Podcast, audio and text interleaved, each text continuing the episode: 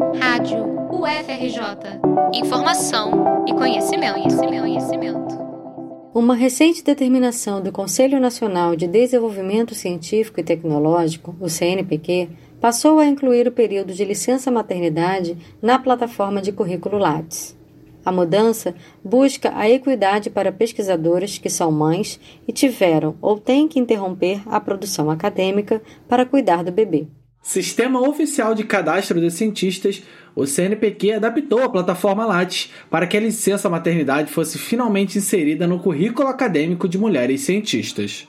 A mudança representa uma vitória para o movimento feminista na academia, que há anos luta pelo reconhecimento do período de licença maternidade como uma fase da vida em que a mulher precisa se dedicar em tempo integral ao nascimento de uma criança, às vezes de duas ou mesmo três. Entretanto, engana-se quem pensa que a rotina das mães pesquisadoras fica menos difícil após esse período. A professora e pesquisadora do Núcleo de Estudos de Mídia da Universidade Federal Fluminense, mãe de três filhos, Tayane Oliveira, conhece bem as diferentes jornadas de trabalho que a mulher é obrigada a exercer e ressalta que ela vai muito além do cuidar dos filhos e da casa.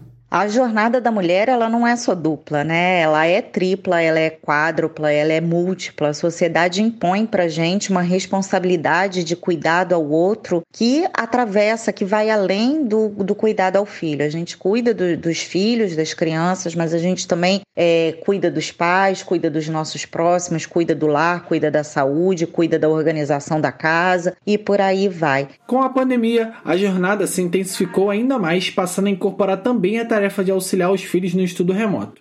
Novas rotinas foram criadas, tendo que separar tempo para casa, família, estudos, trabalho e outras tantas demandas.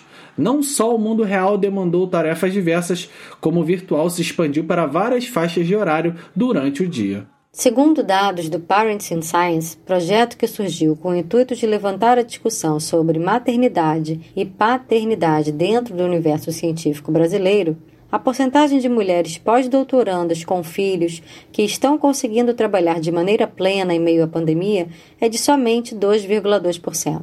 Já entre as mulheres que não têm filhos, o número salta para 25,1%, evidenciando que a maternidade causa um impacto ainda maior no pleno exercício da função. Cynthia Cutter, doutora em letras, mãe de dois filhos e docente da Universidade Federal Rural do Rio de Janeiro, vê a necessidade de adaptação dos editais para o público materno como proposta de equidade na academia. E eu vejo essa questão dos editais pontuarem essas mães pesquisadoras que comprovam a licença maternidade de uma forma bastante positiva. As mães solo com suas crias, né, elas precisam quase que de um dia de 48 horas para dar conta de todos os afazeres que ela precisa durante um dia. O Diretório dos Grupos de Pesquisa do CNPq, o DGP, indica que 50% do total de pesquisadores cadastrados no sistema são mulheres. Este número aumentou 7% nos últimos 15 anos e indica uma mudança no perfil das universidades brasileiras. Desde 2005, o CNPq desenvolve o programa Mulher e Ciência, que busca promover a participação das mulheres no campo das ciências e carreiras acadêmicas. A professora Tayane Oliveira vê com bons olhos esse tipo de mudança para as docentes e pesquisadoras. O impacto desse tipo de política é extremamente positivo. É senso comum que as mulheres acabam sendo muito impactadas em termos de produção após o parto, né? Porque a criança demanda muita atenção, sobretudo da mãe, uh, nos primeiros dois, três anos após o nascimento. Segundo dados do próprio CNPq, o número de mulheres com bolsa de produtividade é de 36%. Essa bolsa indica prestígio e valorização para os pesquisadores e pesquisadoras do país dedicados à inovação e excelência em suas produções. Após conquistá-la, é preciso seguir produzindo com afinco para mantê-la.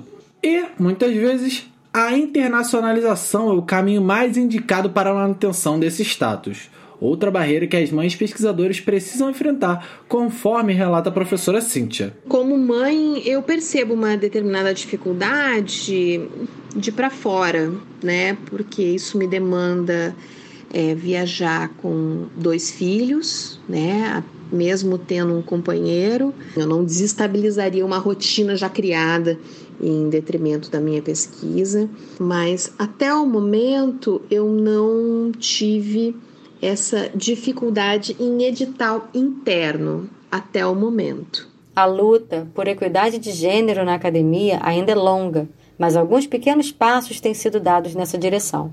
A conquista de uma universidade plural, diversa e democrática é uma luta diária de todos e de todas nós. Reportagem de Leonardo Couto e Helena Benzecri para a Rádio FRJ.